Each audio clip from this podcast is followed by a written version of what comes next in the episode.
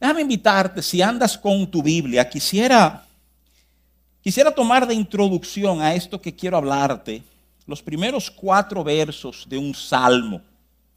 Antes, antes de decirte cuál salmo, déjame adelantarte el valor enorme que hay en el libro de los salmos. Yo no sé cómo tú como tú visualizas, cómo tú entiendes lo que es una relación con Dios. E, este tema de relación con Dios ha sido visualizado como de distintas formas a lo largo de los años, ¿verdad? Ah, sobre todo eh, en los siglos antes del medioevo se entendía que para tú vivir en relación con Dios era básicamente asunto eh, de mucha disciplina y de mucha formalidad, mucho rigor, ¿verdad?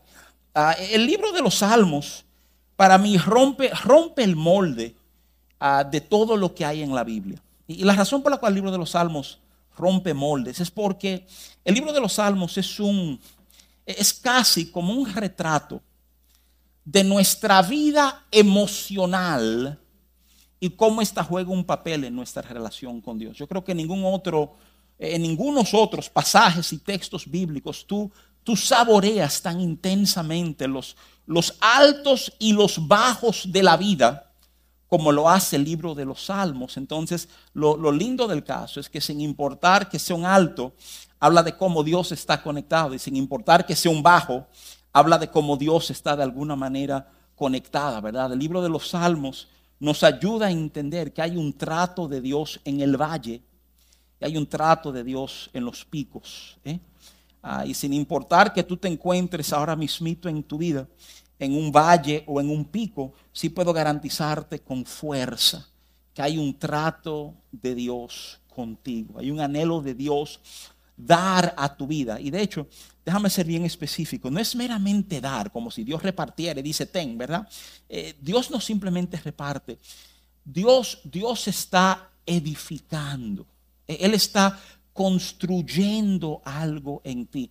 Y, la importante de tener en nuestro pensar cuando tú oyes eso, Dios no está simplemente dando, Él está edificando, es comenzar a entender que el que edifica, edifica porque tiene un plano, edifica porque hay un propósito, edifica porque hay un fin. No es a lo loco, ¿verdad? Sino, sino que Él está sumando lo que Él sabe que va a ser necesario, Él está quitando lo que Él sabe que va a presentar estorbo en un momento, ¿verdad? Entonces, Qué importante es que nosotros, ¿verdad? Nosotros que hemos, hemos conocido, hemos amado al Señor, tengamos corazones dispuestos a colaborar con esa edificación del Señor en nuestras vidas. Y de nuevo, volviendo a los salmos, adentro de ese proceso de Dios edificar, muchas veces estos picos emocionales que tenemos, me, me consuela porque me deja saber que Él me entiende, él sabe que en mi vida hay momentos donde hay simplemente reacciones, ¿verdad? Y a pesar de mis reacciones, Dios es capaz de, tocar, de ministrar, de impartir a mi vida lo que yo voy a requerir, ¿verdad? Dicho eso, Salmo 37. Quiero leerte los primeros versos. De nuevo, con el fin de que nos sirva de, introducción, ¿verdad? El Salmo 37 abre, abre de esta manera, abre con consejos. De hecho, el Salmo 37 algunos lo llaman un salmo de sabiduría. Hay algunos salmos que están dando como consejos sobre cómo vivir. Muy común del libro de Proverbios, ¿verdad? O sea, ah, y esos salmos muchas veces lo llaman salmos de sabiduría. El Salmo 37 comienza a decir esto. Mira, dice, no te impacientes, este es el verso 1, a causa de los malignos, ni tengas envidia de los que hacen iniquidad el verso 2 dice, porque como hierbas serán pronto cortados y como la hierba verde se secarán. El verso 3 te refuerza diciendo, confía en Jehová y haz el bien y habitarás en la tierra y te apacentarás de la verdad. Y el verso 4 entonces declara, deleítate a sí mismo en Jehová y él te concederá las peticiones de tu corazón. De nuevo, el verso 1 dice, no te impacientes a causa de los malignos. Otras traducciones dicen, no te inquietes, ¿verdad? Déjame, déjame adelantarte que yo creo que uno de los procesos más difíciles que vivimos en la vida es tú estar fajado ahí haciendo lo correcto y ver cómo tu avance es sumamente lento y vienen dos o tres vivos que están jugando por sus propias reglas y todo pareciera que a ellos todas las puertas se le abren y avanzan pues mucho más rápido que uno. De hecho, tú puedes tomar el Salmo 73, ese es el tema céntrico del Salmo 73. ¿eh? Eh, si, si, necesitas ser consolado en eso. Pero, pero yo quiero por un momentito simplemente enfocar esa, esa palabrita del verso 1, cuando, cuando dice David, quien es el autor del Salmo 37, no te impacientes. O sea, que lo que esté pasando con otro no te mueva a ti de las posturas y las formas que tú has establecido me, impresiona porque es como si de repente la Biblia fuera muy moderna, hablándonos o señalándonos el poder de la influencia, cómo cosas ejercen influencia para, para movernos de las posturas que hemos adoptado. Este concepto de impacientarse tiene que ver obviamente con el tiempo, tiene que ver con una espera. Déjame resaltarte si lo desconocías, que cuando la Biblia enfoca tiempos de espera, no es meramente asunto de enfocar el tiempo que pasa, sino la actitud que tenemos mientras esperamos. ¿eh? Y para algunos de nosotros es un concepto como que, que pesa, porque yo puedo esperar, pero no me diga que tengo que sonreír mientras espero, ¿verdad? Pero tú comienzas a descubrir que en esos procesos de espera, en ese proceso, cuando las cosas no avanzan del todo a la velocidad que tú y yo entendemos que deben avanzar, hay un terreno en el cual Dios trata profundamente con nuestros corazones si se lo permitimos. Lo que sigue son esos señalamientos, digo yo, de consuelo que la Biblia nos presenta. Nos, nos recuerda, ¿eh? ¿Cuál es el fin de las cosas? Es como si en muchos momentos, y piensa por favor en la sabiduría que hay en esto. La Biblia llama nuestra atención al fin, a cómo van a terminar las cosas. Un fin que tú y yo no vemos, ¿verdad? O sea, inclusive estamos en una cultura contra spoilers. No sé si tú sabes lo que es eso. Spoiler es lo que te daña. Es que alguien ve una película y te la va a contar y dice, Ay, no me cuente, no me cuente, porque quiero ser sorprendido, ¿verdad? Y déjame decirte algo. O sea, la Biblia tiene una cultura de spoiler. La Biblia tiene una cultura de ayudarte a entender cómo termina todo. Y la idea de entender cómo termina todo es para tú manejar correctamente tu momento. ¿eh? Es, es tú saber que el héroe no muere al final de la película. Y si no muere al final de la película, el peligro que él está enfrentando ahora mismo, señores, no es tan severo como parece. Te, te devuelve una perspectiva correcta sobre la vida. Y, después de hablar, ¿verdad? O sea, eh, de que no te impaciente, habla de que van a ser cortados aquellos, ¿verdad? Que hacen iniquidad, que son como la hierba verde. Vuelve a reforzarte diciéndote, mira, considera esto por un momentito, te vuelvo a reforzar diciendo, confía en Jehová y haz el bien y habitarás en la tierra y te apacentarás de ella. De nuevo, otras traducciones dice, vivirás seguro en la tierra y prosperarás. Pero para este llamado, aquello que te estaban tratando de impacentar en principio para que tú abandonaras formas, esa forma tiene que ver con esa confianza en Dios, con hacer el bien. Y entonces, llegamos al verso 4. Hablando de confiar en Dios y hacer el bien, tú escuchas esta declaración. Deleítate a sí mismo en Jehová. Y Él, entiéndase Jehová, te concederá las peticiones de tu corazón. Es un tremendo pasaje. Entonces como camerita ser repetida y repetida y reflexionada y reflexionado porque, porque qué hermoso lo que la Biblia me está diciendo. Es un pasaje que debo decirte. Ha llevado muchos a entender que en esencia, en esencia, Dios tiene muchos paralelos con la lámpara de Aladino. ¿eh? ¿Te acuerdas la historia de Aladino? Que hay una lámpara y la frota y sale un genio. Y el genio le va a conceder tres deseos a él. ¿eh? Yo creo que muchas personas ven este pasaje y dicen, pero espérate, espérate. Porque el género de ladino me limita a tres, pero esto no tiene límite aparentemente, ¿verdad? ¿Qué, ¿Qué error sería entender que eso es lo que este pasaje te está diciendo? ¿Qué error sería entender eso? Mira, ciertamente, y eso yo no voy a debatirlo contra nadie, el pasaje me afirma al final, ¿verdad? Y Él te concederá las peticiones de tu corazón. Pero yo no estoy seguro si leemos cuidadosamente o, con todo respeto, si entendemos la primera parte del verso. Deleítate a sí mismo en Jehová. Y Él te concederá las peticiones de tu corazón. Tú ves, antes de tú recibir todo lo que hay en tu corazón, hay algo que la Biblia... Y cuando esto se da, si esto sucede, entonces es una frase condicional. Muchísimos recordamos eso de lengua española. Y, ¿verdad? O sea, deleítate en Jehová. Nosotros hemos asociado el deleite en nuestra relación con Dios. Yo creo que muchos de nosotros inclusive pensamos que mi relación con Dios está diseñada para ayudarme a navegar y a manejar correctamente las dificultades y las vicisitudes que la vida puede presentarme. ¿eh?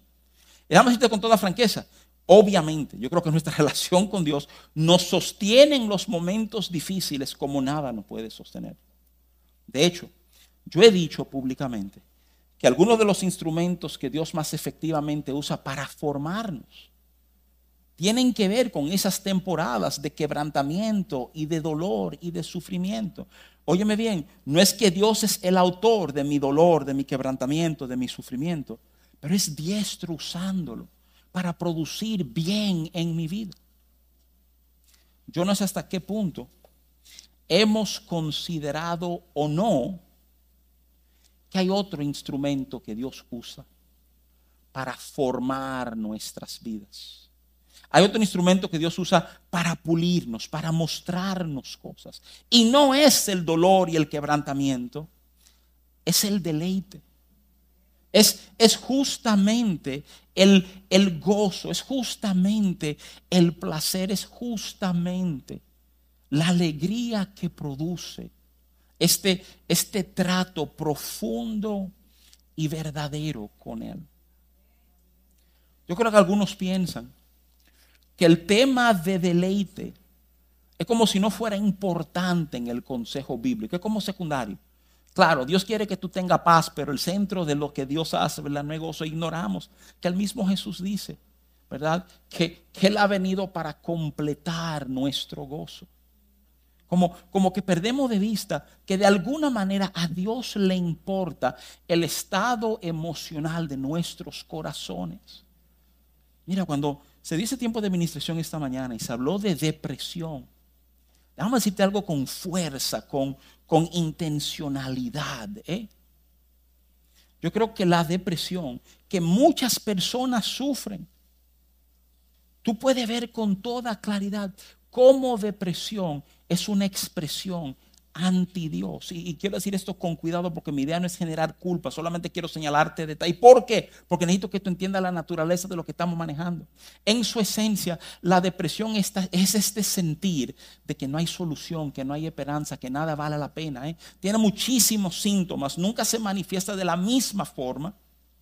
Pero su centro tiene que ver con perder toda esperanza cuando el mensaje del Evangelio es hay esperanza. Y, te lo digo, escúchame, si tú estás luchando, si tú has batallado contra depresión, oye, aquí entre nosotros, yo he batallado con depresión, ¿verdad? Oye lo que tú estás diciendo. Sí, yo no estoy opuesto a que tú vayas médico, yo no estoy opuesto a que tú tomes medicina, pero no quiero que ignores que hay una dimensión espiritual en esto. Porque cuando ignoramos que hay una dimensión espiritual, atendemos las cosas parcialmente y nunca vemos el tipo de recuperación que pensamos que vamos a ver. Ahora óyeme bien, Mi idea no es quedarme andando y nadando con el tema de depresión. Todo lo contrario, deitarnos en Dios. Mira, déjame pedirte algo. Acompáñame por un momentito al principio, al libro de Génesis. Génesis capítulo 2. Es a donde tú oyes, tú escuchas que se menciona el nombre del lugar a donde Dios coloca a Adán y a Eva, ¿verdad? En el verso 5 de Génesis 2 menciona la tierra de Edén. De los versos 10 al 14, ¿verdad? Nos habla de cuatro brazos de un río que regaban la tierra, Pisón, Gión y de Kel, que es el Tigres y el Éufrates. Y en Génesis 2.8 tú vuelves a oír, tú vuelves a oír, se repite, y Jehová Dios plantó un huerto en Edén al oriente y puso allí al hombre que había formado.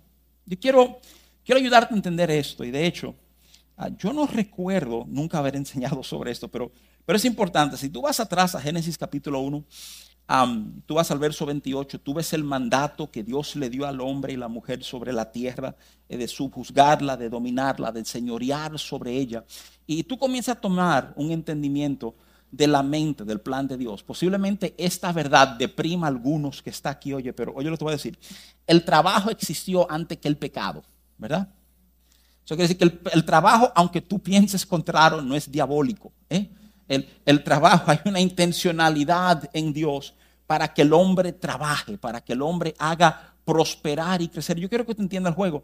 El juego es que Dios coloca al hombre en este huerto y en esencia el mandato que Dios le da al hombre es, cuídalo, atiéndelo, crécelo. O sea, Dios coloca al hombre en este huerto, ¿verdad? Y el diseño es que el hombre trabajara. Y en este trabajo, esto que Dios le había dado, iba a crecer, iba a expandirse. La intención es que eventualmente esto cubriera. Sin embargo, la narrativa bíblica nos enseña que mientras el hombre cuidaba el huerto, Dios se acostumbraba a pasear por ella y visitarlo a él. Qué cosa maravillosa, ¿eh? Pensar que en medio de mi trabajo Dios pueda visitar, que Dios está paseando adentro de lo que yo estoy haciendo, ¿verdad? Ahí hay algo para ir armando toda una teología del trabajo, pero, pero déjame ayudarte a entender esto, y es una, una palabrita clave en este proceso. Es esa palabrita, ese nombre, ese se llamaba Edén. ¿Sabe lo que Edén significa? ¿Qué se traduce? Deleite, placer, gozo, plenitud. Hay como que detenerse y considerar esa verdad. Dios coloca al hombre en su deleite, en su, en su plenitud, en su, en su bien, en su, en su gozo, en ese lugar de profunda satisfacción en el corazón. Es, es, hermoso pensar. Y me voy a Edén, me voy a Edén porque necesito que tú entiendas algo, necesito que tú sepas que la Biblia enseña que el pecado que va a aparecer en Génesis capítulo 3 rompe la manera en que el mundo funciona convierte el mundo hostil al hombre. Es más, la naturaleza del trabajo cambia. Parte de la maldición de la caída. Tú oye cuando Dios le abra a Adán. Le dice que ahora él va a tener que trabajar la tierra con el sudor de su frente y le va a producir cardos y espinos. Se esfuma. ¿eh? Y aún así, déjame llamar tu atención a la realidad de que una y otra vez tú encuentras como como señalamientos en las escrituras.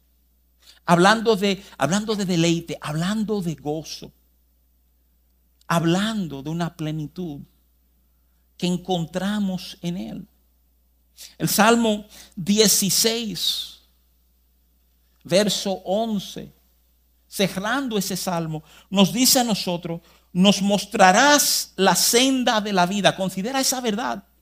El salmista está diciendo, tú me vas a enseñar cómo vivir, tú me vas a enseñar cómo yo debo andar en esta vida. Y después dice, en tu presencia y plenitud de gozo, delicias a tu diestra para siempre. Júntala así.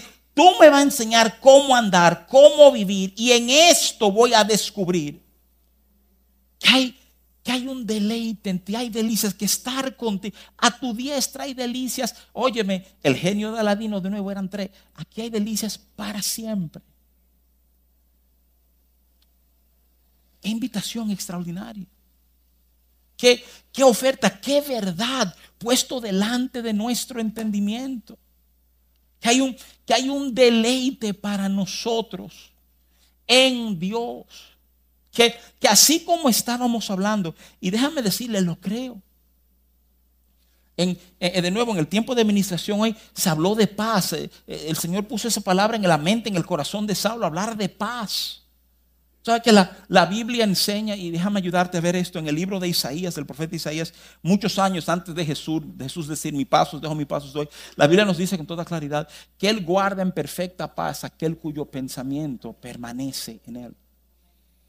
En esencia, te está diciendo la palabra de Dios que si tú logras gobernar esto, no importa qué esté pasando aquí, tú vas a vivir paz. Porque tú vas a vivir en medio de tu tormenta, saber lo que Él ha dicho, lo que Él ha prometido y que Él cumple, que Él no miente, que Él es fiel. Y ahí voy a encontrar la paz que me sostiene en cualquier situación. De nuevo, asociamos paz con el Señor. Pero, pero y este tema de deleite. Y este tema de mi gozo. Y este tema de mi bienestar. Pues te respondo, todo junto se encuentra en Él se, encuentra en Él. Tiene que haber en nosotros esta, esta disposición, esta, esta habilidad déjame decirte esto, déjame ir al grano, ir centro, quiero manejar correctamente el tiempo y está contra nosotros, déjame decirte esto. Deleítate a sí mismo en Jehová. Yo quiero entrar en todo un análisis de la estructura gramatical, no en el español, en el hebreo, tú vas a encontrar que, hay imperativos. Te están mandando a hacerlo. Eso es lo curioso del caso. No están diciendo, y Dios va a permitir que tú te deleites. Está diciendo a ti, deleítate en Él. Aprende tú a hacerlo. Y, ese, y este es el centro de lo que quiero hablarte hoy. ¿Cómo lo hacemos? ¿Cómo yo aprendo a deleitarme en Dios? Porque, porque escúchame, deleitarme en Él está ligado a este tema de las peticiones de mi corazón. Aquí entre nosotros. Hay muchas peticiones en nuestros corazones que si no la dieran nos destruyéramos. Hay muchas peticiones que tenemos en el corazón que están con toda honestidad, tan mal enfocada, tan mal dirigida, serían desastrosas para nuestras vidas. Y déjame explicarte lo que pasa. Mira, lo que pasa, lo que no te dice ese verso, lo que ese verso deja calladito, es esto. Mira lo que, lo que pasa. Es que en lo que yo aprendo a deleitarme en Él, y sé que no te he dicho cómo se deleita, pero en lo que tú aprendes a deleitarte en Él, las cosas que tu corazón anhela son cambiadas. Cuando tú comienzas a darte cuenta quién Él es y lo que Él está diciendo y lo que Él está prometiendo y lo que Él está afirmando, de repente lo que yo deseo cambia para siempre. Miren, por mucho tiempo yo pensé que el grupo más desdichado de la Biblia eran los levitas. ¿Y sabes por qué los levitas eran desdichados? ¿Por qué los levitas tenían una desventaja enorme? Porque cuando llegó el tiempo de repartir tierra, la tierra prometida, las doce tribus la van a repartir. Oh señores, Dios da un mandato que no se reparta entre doce, sino entre once. Y que a los levitas no le va a tocar nada. ¿Eh? Dice, pero ven acá. ¿Y por qué? Si a todo el otro le tocó, ¿por qué, ¿por qué a estos no? Y tú vas y lees pasajes como Deuteronomio 10, 8 y 9. Dice, dice así, dice, en aquel tiempo apartó Jehová la tribu de Leví para que llevase el arca del pacto de Jehová, para que estuviese delante de Jehová para servirle y para bendecir en su nombre hasta hoy, por lo cual Leví no tuvo parte ni heredad con sus hermanos. Y después dicen esto, oye, que para consolar, Jehová es su heredad, como Jehová tu Dios le dijo. ¿Ustedes esto? No me van a dar tierra, ¿verdad? Y di que Jehová es mi herencia. ¿eh? Mira, yo no sé tú. Yo por años entendí, como qué engañar le dieron a estos tigres. ¿Qué, qué mal parado quedaron en contraste a las otras tribus. Ven para que goces de mi río y mis montañas. ¿eh? Y yo dije con Jehová. ¿eh? Tú sabes a quién le parece mal negocio eso. Ese acuerdo parece un mal acuerdo al que nunca se ha deleitado en Jehová. Y, oye a dónde voy, oye a dónde voy. O sea, ¿qué dice eh, segunda de Pedro 1.9? Que nosotros somos eh, eh, nación santa, real sacerdocio, ¿verdad? O sea, escogido para anunciar las virtudes de aquel que anunció de las tinieblas a su luz. Real sacerdocio, nos llama sacerdotes. Esto es conectándolo con Leví. Esto es Dios diciendo, a ustedes le toca todo lo que yo soy. Y yo no sé si tú te sientes engañado, si tú estás diciendo yo hubiera preferido un montecito por ahí, una playita. Y no di que a Dios. Pero quiero decirte, si tu preferencia por la tierra y no Dios es que tú no entendiste que la tribu que terminó mejor parado fue Leví.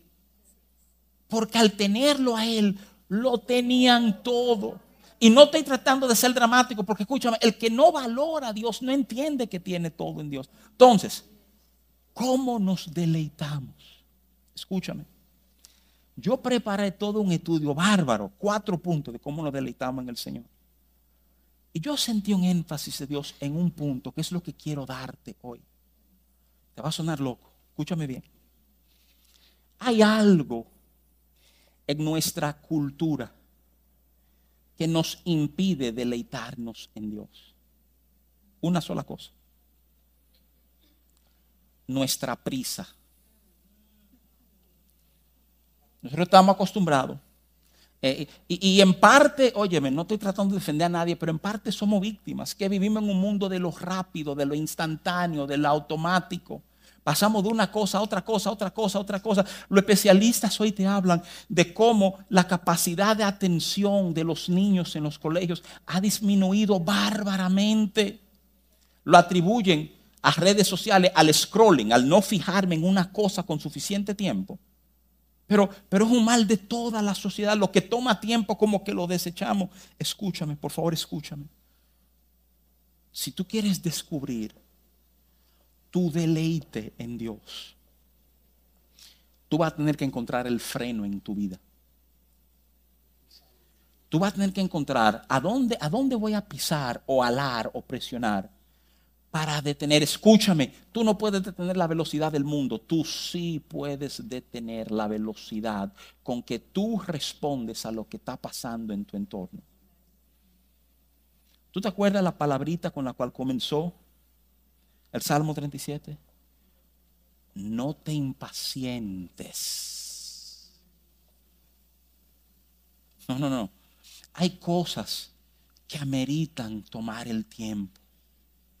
Amerita tomar el tiempo, sentarte en las mañanas y leer un pasaje de la Biblia una y otra vez hasta que Dios se te haga real en ese pasaje. Y si eso te toma 20 minutos, mi hermano, toma esos 20 minutos felices. Oye lo que te voy a decir, yo que soy un esclavo, un enfermo de la puntualidad. Si por eso tú vas a llegar tarde, llega tarde. No le diga que el pastor lo dijo, pero llega tarde. ¿eh? ¿Cuánto necesitamos aprender? Óyeme bien, óyeme deleite. Y todo el mundo piensa, de pie, aplaudiendo, sí. No, no, no, no. El deleite que yo me estoy hablando es a ese tipo de contemplación quieta y serena. Son de esos momentos que tú viendo, Dios comienza a tomar tu visión. Y es como si Dios te cogiera la visión y hiciera esto. Mm, y comienza Él a ensancharla para que tú veas más de Él, que tú lo veas mejor a Él. El, el, deleite, esa celebración, ese placer interno de su presencia. Señores, eso va a transformar tu vida como nada transforma tu vida. Eso va a ser tu impulso. Tú, tú vas a venir a la iglesia loco porque sabes con quién te vas a encontrar. O sea, de alguna manera, esto va a cambiar cada faceta de tu vida. Y tú sabes lo que pasa. Lo que pasa es que cuando tú has comenzado a aprender, cuando tú has comenzado a degustar, lo que es deleitarte en Él, eh, varias cosas cambian. Mira, primero, tú comienzas a ver todo a su justo valor. Tú comienzas a darte cuenta, yo estoy sobre Oye, lo que te voy a decir, oye, por favor, tenme paciencia la mayoría de nosotros estamos sobre reaccionando a las cosas en nuestra vida. Es lo que te estoy diciendo. Estamos sobre reaccionando a lo que está pasando. Tú no tienes que ponerte así por eso que pasó. Y parte de la razón por la cual tú estás así es porque tú no lo has visto claramente a él todavía. Bueno, tú lo ves claramente al pisano. Eso es paje coco. Eso no pesa lo que yo pensaba que pesaba. Y no porque no sea real, yo no creo en una fe que ignora las cosas. Yo creo en una fe que le da el justo valor a las cosas. Es importante que entendamos esto. Porque cuando Él se vuelve mi deleite, primero, óyeme bien, uno, todo lo veo a su justo valor. Dos, descubro, óyeme bien, no una paz, un gozo inconmovible. Ya de repente mi mente tiene paz porque nada me sacude, pero ahora en medio de todo mi lío yo no solo tengo paz, yo aprendo a tener gozo. Eso se debe a esto de entender, deleite. Y, y por favor escúchame, yo sé que esto va a sonar bien ridículo a algunos, pero si no lo has experimentado, te lo repito, probablemente porque andas muy rápido detente. Pídele esa gracia, pídele gracia para detenerte. Señor, ayúdame a reaccionar lento a lo que pasa en mi entorno. No te preocupes, que muchos lo tienen a Él por lento y te aseguro que Él no es lento. ¿eh? Pero esa habilidad de detener mi corazón de, poder responder como Él le pide, de aprender a ver detalles y aplaudirlo y gozarlo y celebrarlo. Muchas veces yo le digo a hombres, ahí viene la temporada de pelota invernal, que con la pelota invernal los hombres no tienen problema en un play de brincar y abrazarse y dar brinco hasta con gente desconocida. ¿Eh? Pero para las cosas de Dios somos tan tímidos para realmente celebrar y dejar, oye, que nuestro gozo, que nuestra emoción sea parte de nuestra adoración. Yo no estoy abogando, pidiendo que todo el mundo sea emocional en su vida. No escúchame. Las emociones son un problema cuando son las que están gobernando. Yo estoy hablando de emociones sometidas al rey. Que jueguen el papel que deben jugar para que vivamos vidas plenas. Y si a Dios le importa tu gozo. No es ajeno a eso. Él te ama. Mi oración es que Él llegue a ser el deleite de cada uno de nosotros, que Él llegue a ser ese tesoro. Porque a donde está tu deleite, donde está tu tesoro, ahí está tu corazón. Eso lo dijo Jesús. Y qué importante tú y yo poder valorar y movernos de tal manera que yo sepa en quién he confiado y lo que Él hace en y por mí. Amén familia.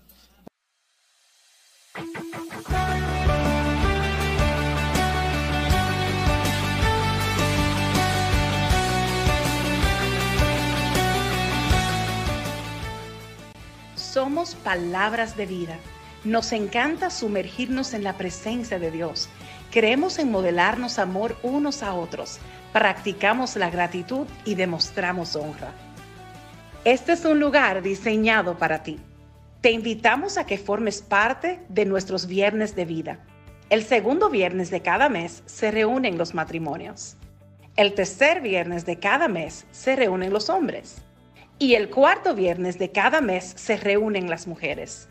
Los sábados son de nuestros jóvenes. A las cuatro y media se reúnen nuestros adolescentes radicales de El Arde y a las 7 de la noche nuestros jóvenes adultos decididos a transformar.